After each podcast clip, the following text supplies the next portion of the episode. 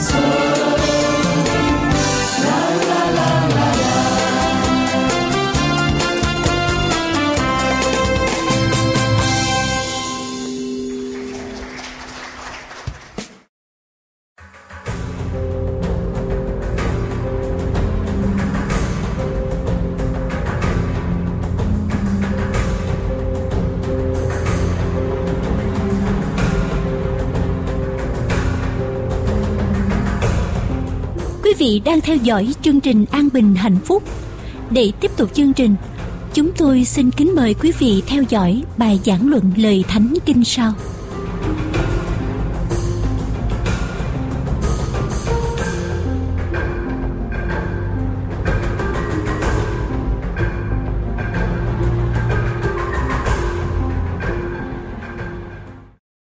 Tôi xin kính mời quý vị cùng với tôi chúng ta cúi đầu cầu nguyện.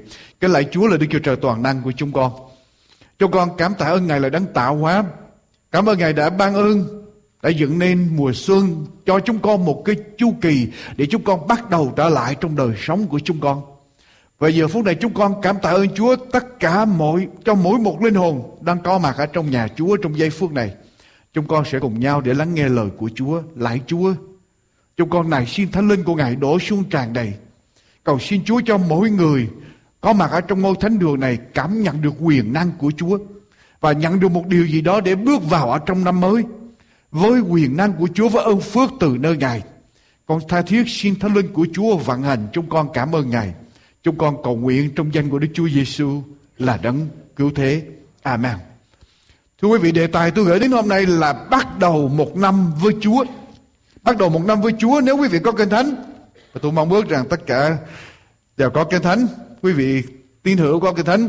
lặp với tôi trong sách Giăng đoạn 21 từ câu 1 cho đến câu số 14.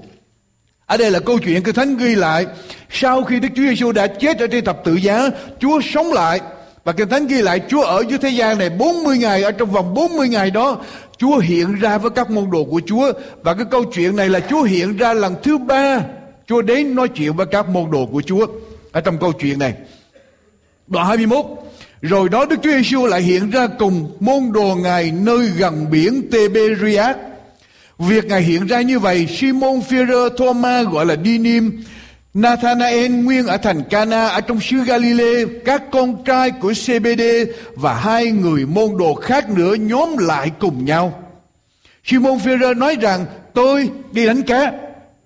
Các người kia mới trả lời rằng chúng tôi đi với anh. Các người ấy ra ra đi xuống thuyền. Và Kinh Thánh ghi lại, nhưng trong đêm đó, chẳng được chi hết. Một đêm đánh cá chẳng được chi hết. Đến sáng Đức Chúa Giêsu đứng ở trên bờ. Nhưng môn đồ không biết đó là Đức Chúa Giêsu. Đức Chúa Giêsu phán rằng, hỡi các con, không có chi ăn hết sao? Thưa rằng không. Ngài phán rằng, hãy thả lưới ở bên hữu thuyền, thì các ngươi sẽ được. Vậy các người thả lưới xuống được nhiều cá đến nỗi không kéo lên được nữa. Môn đồ mà Đức Chúa Giêsu yêu bằng nói với Phi-rơ rằng ấy là Chúa. Khi Phi-rơ nghe rằng đã nghe rằng ấy là Chúa, bạn lấy áo dài quấn mình vì đang ở trần và nhảy xuống nước. Các môn đồ khác đem thuyền trở lại kéo tay lưới đầy cá vì cách bờ chỉ chừng 200 cu đê mà thôi. Lúc môn đồ đã lên bờ thấy tại đó có lửa than và ở trên đĩa cá và có bánh. Đức Chúa Giêsu phán rằng, hãy đem cá các ngươi mới đánh đó lại đây. Simon Peter xuống thuyền, kéo tay lưới đầy 153 con cá lớn lên bờ, và dầu nhiều cá giường ấy lưới vẫn không đứt Đức Chúa Giêsu phán rằng hãy lại mà ăn nhưng không một người môn đồ nào dám hỏi rằng người là ai, người là ai vì biết quả rằng ấy là Chúa. Đức Chúa Giêsu lại gần lấy bánh cho môn đồ và cho luôn cá nữa. Ấy là lần thứ ba mà Đức Chúa Giêsu hiện ra cùng môn đồ Ngài sau khi Ngài từ kẻ chết sống lại. Thưa quý vị, đi trở lại với tôi có bối cảnh của câu chuyện này. Buổi sáng hôm đó, bảy môn đồ của Chúa tụ lại với nhau. Và thưa quý vị, bảy môn đồ tụ lại với nhau, đây là lúc mà họ bắt đầu trở lại, tương lai của họ vô cùng bấp bênh. Đức Chúa Giêsu đã chết và đã sống lại, thỉnh thoảng mới hiện ra với họ chỉ mới hai lần. Họ không biết chuyện gì sẽ xảy ra cho tương lai của họ. Họ không biết mục đích của họ, Chúa muốn họ làm gì. Họ không biết họ phải làm sao để sinh sống. Họ không biết làm sao để họ nuôi gia đình. Họ không biết tất cả những điều đó, thưa quý vị. Họ không có mục tiêu cho tương lai. Họ không có hướng đi. Họ không hiểu rõ tương lai như thế nào, quý vị. chúng ta ở đây mỗi người đi vào trong năm mới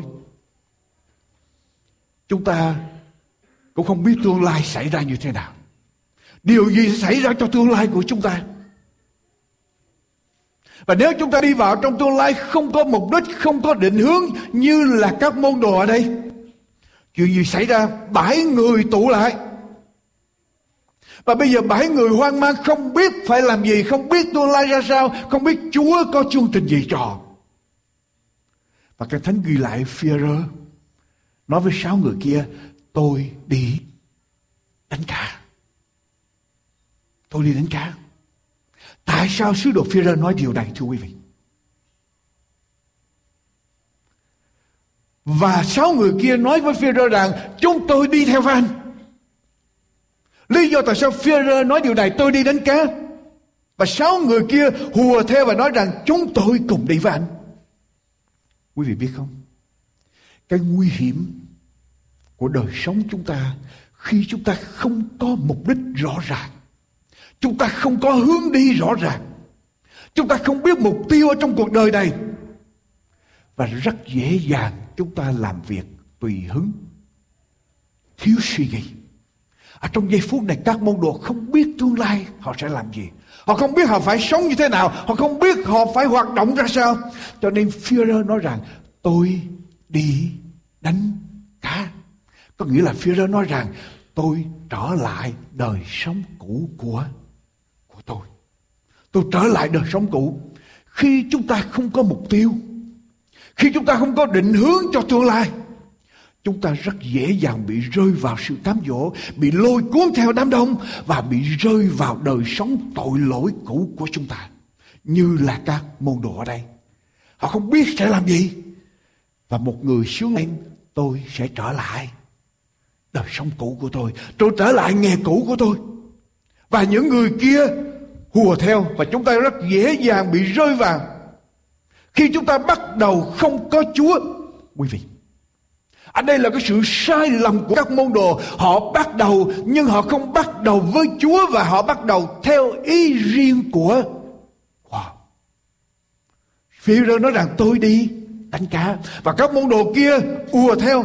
Và khi họ bắt đầu theo ý riêng của họ họ bắt đầu bởi sự bốc đồng họ bắt đầu không phải bởi ý chúa họ bắt đầu không có một kế hoạch không có sự suy nghĩ có chuyện gì xảy ra kinh thánh ghi lại rằng họ đánh cá suốt đêm nhưng mà như thế nào chẳng được gì hết Họ đánh cá suốt đêm nhưng mà không được gì hết. Lý do tại sao? Tại vì họ bắt đầu theo ý của, của họ. Họ bắt đầu họ khởi xướng chương trình này theo ý của họ. Một đời sống không có Chúa, Có lẽ quý vị không tin tôi điều này. Một đời sống không có Chúa Dầu cho quý vị có thành đạt bao nhiêu đi nữa Dầu cho vật chất có dư thừa bao nhiêu đi nữa Dầu cho có nhà cao cửa rộng bao nhiêu đi nữa.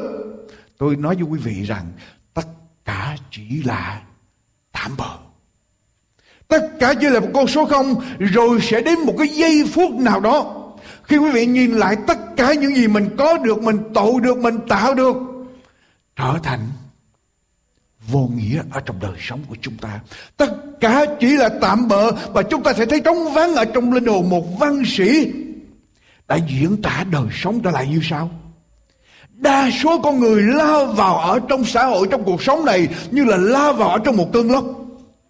Chạy đây, chạy đó, bom bơ hết chỗ này đến chỗ nọ, chỉ để ăn, uống, đeo đuổi, yêu thương, rồi thù hận, thâu trữ, giành dục, rồi phung phí, tranh với nhau một cách điên cuồng để cho được hơn thua và cuối cùng chỉ còn lại là con số.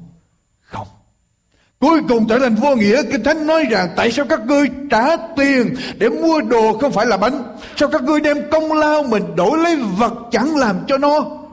Hãy chăm chỉ nghe ta Và cho linh hồn các ngươi vui thích ở trong của béo hay là ở trong lời của ta. Hãy nghiêng tai đến cùng ta, hãy nghe ta thì linh hồn các ngươi sẽ được sống ở trong sách Jeremy đoạn 2 câu thứ 13 trên thánh lời của Chúa nói rằng dân ta hay là loài người đã làm hai điều ác. Loài người đã làm hai điều ác. Một là loài người đã bỏ ta, là đấng đã tạo dựng nên muôn loài vạn vật, là nguồn của sự sống, là đấng tạo hóa toàn năng. Và thứ hai là loài người tự đào hồ cho mình để chứa. Và cái thánh nói rằng hồ nứt ra không chứa nước được và tất cả sẽ trở thành vô nghĩa. Khi chúng ta từ bỏ đấng tạo hóa, là đấng sống là nguồn sống, và tự đào hồ để chứa cho chúng ta, sẽ đến một cái giây phút tất cả trở nên vô nghĩa và chúng ta cần phải quay trở về với đấng tạo hóa của chúng ta. Đức chúa trời toàn năng, đấng tạo dựng nên muôn loài vạn vật. Các sư đồ bắt đầu đi đánh cá bởi ý riêng của họ bởi một giây phút bốc đồng. Và cuối cùng cả một đêm, chẳng được gì hết. Dành dụm tranh giành thu trữ, chất chứa. Rồi có những giây phút quý vị nằm ở trong nhà của mình, ngồi ở trên ghế của mình, nằm ở trên giường của mình, gác tay lên trán. Và quý vị thấy tất cả những gì mình tạo dựng được chung quanh mình. Sự nghiệp vô. Vô nghĩa. Không khóa lấp được cái khoảng trống ở trong tâm hồn. Không đem lại cái ý nghĩa cho đời sống của chúng ta. Và kinh thánh ghi tiếp đến sáng Đức Chúa Giêsu đứng ở trên bờ. Nhưng môn đồ không biết đó là Đức Chúa Giêsu Đức Chúa Giêsu phán rằng, thử các con không có chi ăn hết sao? Thưa rằng không. Ngài phán rằng, hãy thả lưới ở bên hữu thuyền ở bên tay phải thì các ngươi sẽ được. Vậy các người ấy thả lưới xuống và được nhiều cá đến nỗi không thể kéo lên nổi. Bắt đầu với Chúa, thưa quý vị.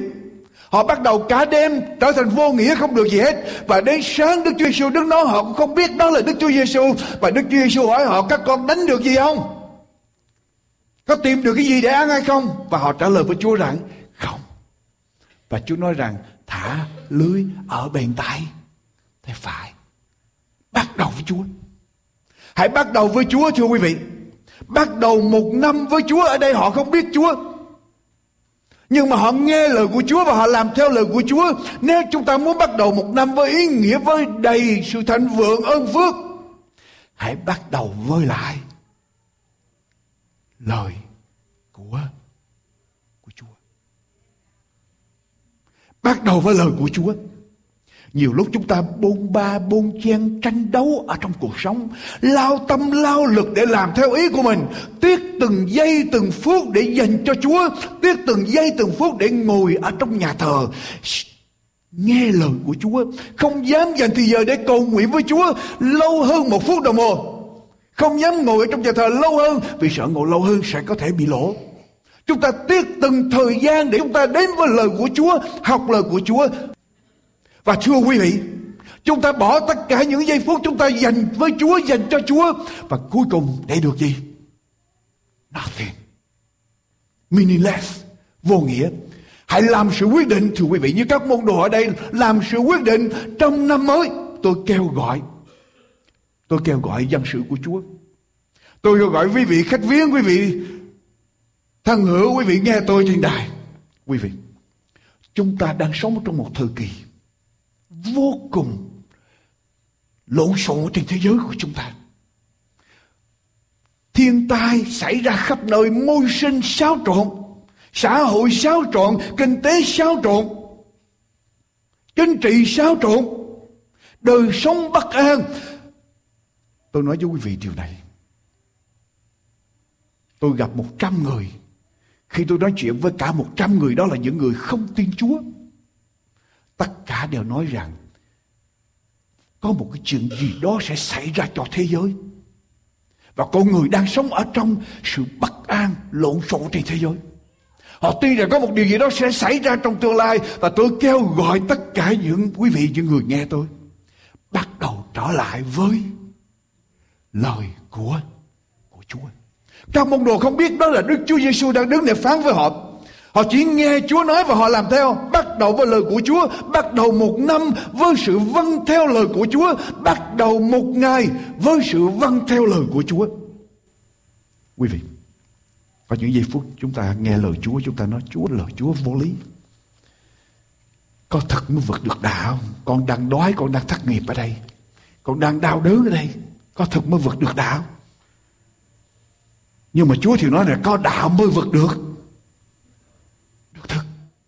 con lời ta mới làm được chuyện. Đức Chúa Trời phán và mọi sự đều có. Nếu không có Đức Chúa Trời phán thì cả vũ trụ này chỉ là con số không. Tất cả đều đang tối. Kinh Thánh nói vậy đúng không? Sáng thế ký đoạn 1 câu 2 Trước khi Đức Chúa Trời dựng nên đức, Trước khi Đức Chúa Trời phán lời của Ngài ra Vũ trụ này là gì? Là vô hình, trống không và đen tối Và khi chúng ta bắt đầu với lời của Chúa Thế giới, tình trạng của chúng ta, đời sống của chúng ta sẽ thay đổi Bắt đầu trở lại làm sự quyết định Bắt đầu trở lại với Chúa Chúng ta nghĩ rằng lời Chúa vô lý Quý vị Tôi đánh cá suốt đêm Tôi là dân chuyên môn đánh cá Tôi đánh cá suốt đêm Mà không có một con cá nào hết. Tự nhiên buổi sáng thả lưới con vào ở bên tay. Tay hữu, tôi hỏi quý vị, cái con thuyền giỏi lắm chừng hai ba thước chiều ngang. Bên hữu với bên tả khác nhau như thế nào? Bên hữu với bên tả khác nhau điều gì? Nếu có một bầy cá lớn như vậy, đó nó lựa bên tay hữu của thuyền nó bơi Nó không bay bên tay tả phải không? Có sự khác biệt gì? Với sự khôn ngoan, với kinh nghiệm của các sứ đồ, họ nghĩ rằng đó, Chúa, Chúa nói một điều vô lý. Chúng con đã làm cả đêm chẳng được gì hết. Bây giờ Chúa biểu thả qua bên tay hữu. Có thể họ đã thả tay hữu rồi và sau đó họ tiếp tục thả tay tả, họ thả khắp nơi không có gì hết. Và bây giờ Chúa chỉ biểu thả tay hữu. Đó là một điều vô lý. Nhưng thưa quý vị, một khi đã ra từ miệng của Chúa sự vô lý trở thành có lý. Một khi Đức Chúa Trời đã phán thì sự vô lý trở thành có lý. Sự vô nghĩa trở thành có nghĩa. Một khi Đức Chúa Trời đã phán sự trống không trở thành có hiệu quả trong đời sống của chúng ta. Nếu chúng ta vâng theo lời của Chúa.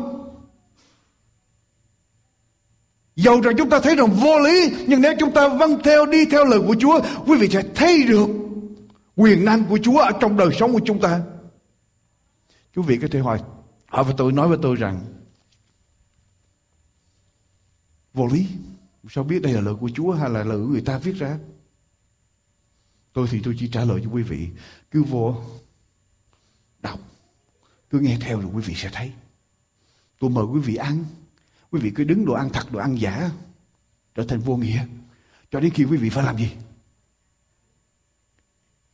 Phải ngồi xuống ăn mới biết ngon hay dở.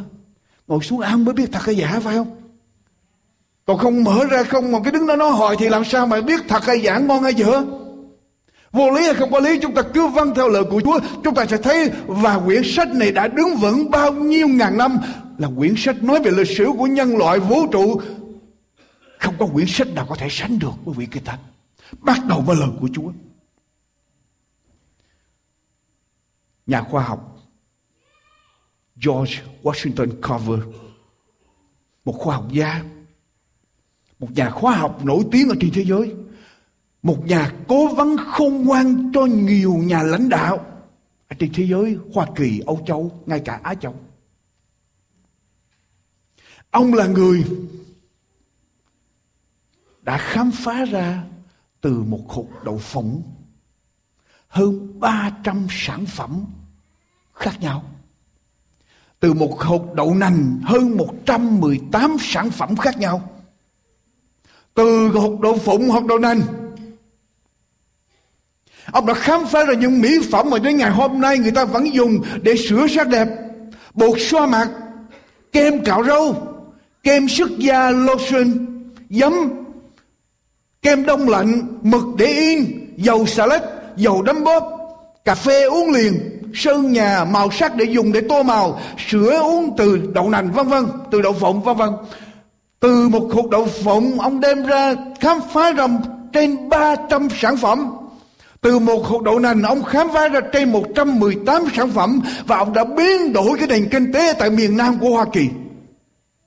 Quý vị, ở trong một cuộc điều trần trước Thượng nghị viện Hoa Kỳ, nghị sĩ chủ tọa hỏi Tiến sĩ Carver như sau. Tiến sĩ Carver, ông đã học tất cả những điều này bằng cách nào vậy? Làm sao ông biết được một hộp đậu phụng mà có thể ông tìm ra trên 300 chất?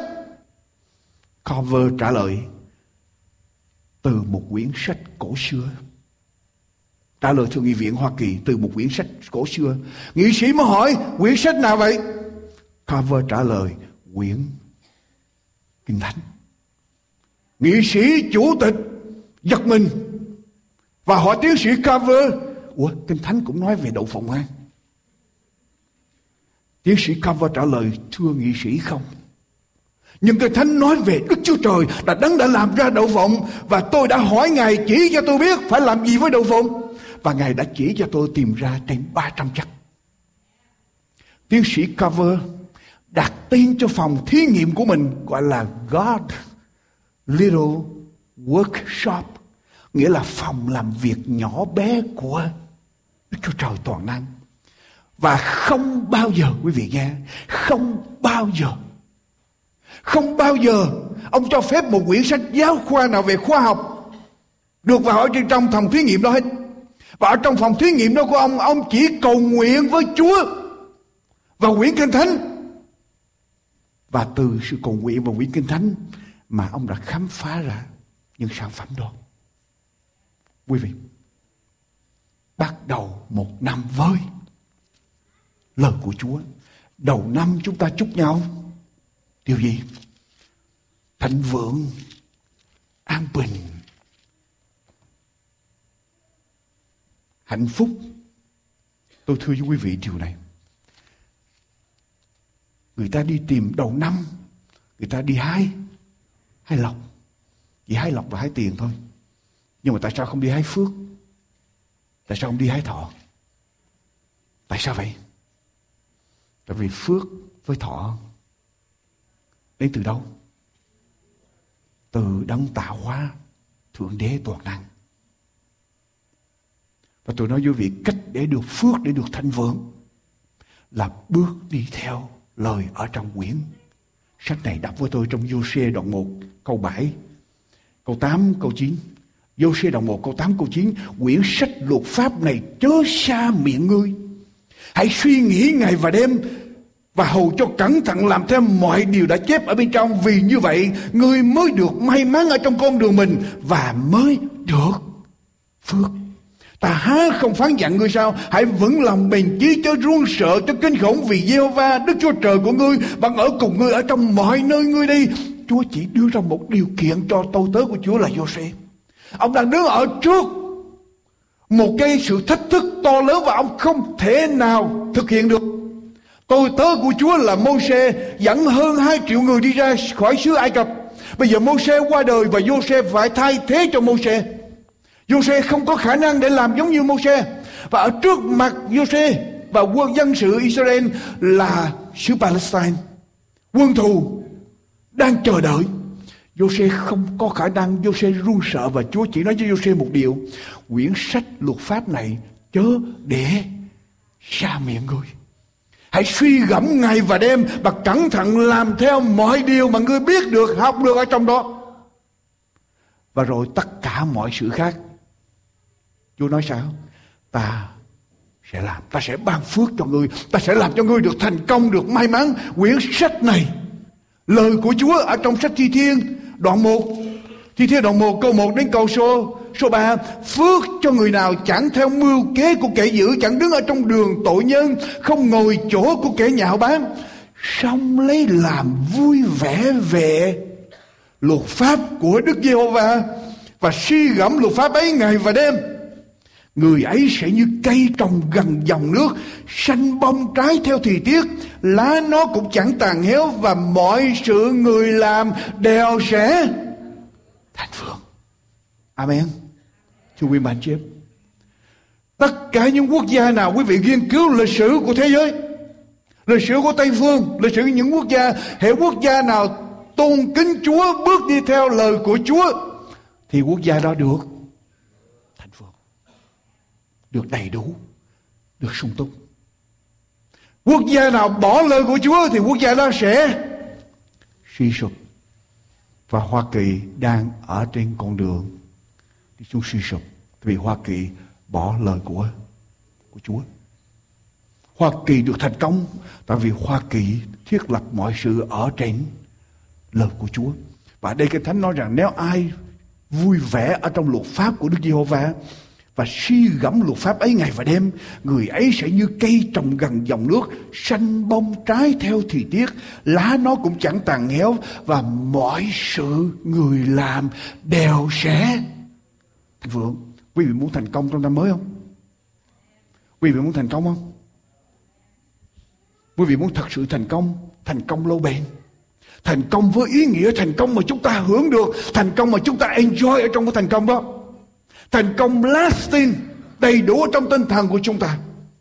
Và muốn có sự thành công thành vượng đó, suy gẫm và làm theo lời của Chúa ngày và và đêm quý vị. Bên hữu với bên tả của con thuyền chẳng khác nhau gì bao nhiêu đâu. Có nhiều lúc chúng ta thấy lời của Chúa phán. Tôi cho đến giây phút này, tôi tin như thế này. Người ta sống chẳng phải chỉ nhờ bánh mà nhờ nhờ gì? Đọc lại giùm tôi nhờ điều gì? Mấy lời? Mọi lời. Cho đến giây phút này, tôi đứng tại đây. Tôi hoàn toàn tin và tôi hoàn toàn kinh nghiệm được một điều ở trong lời của Chúa.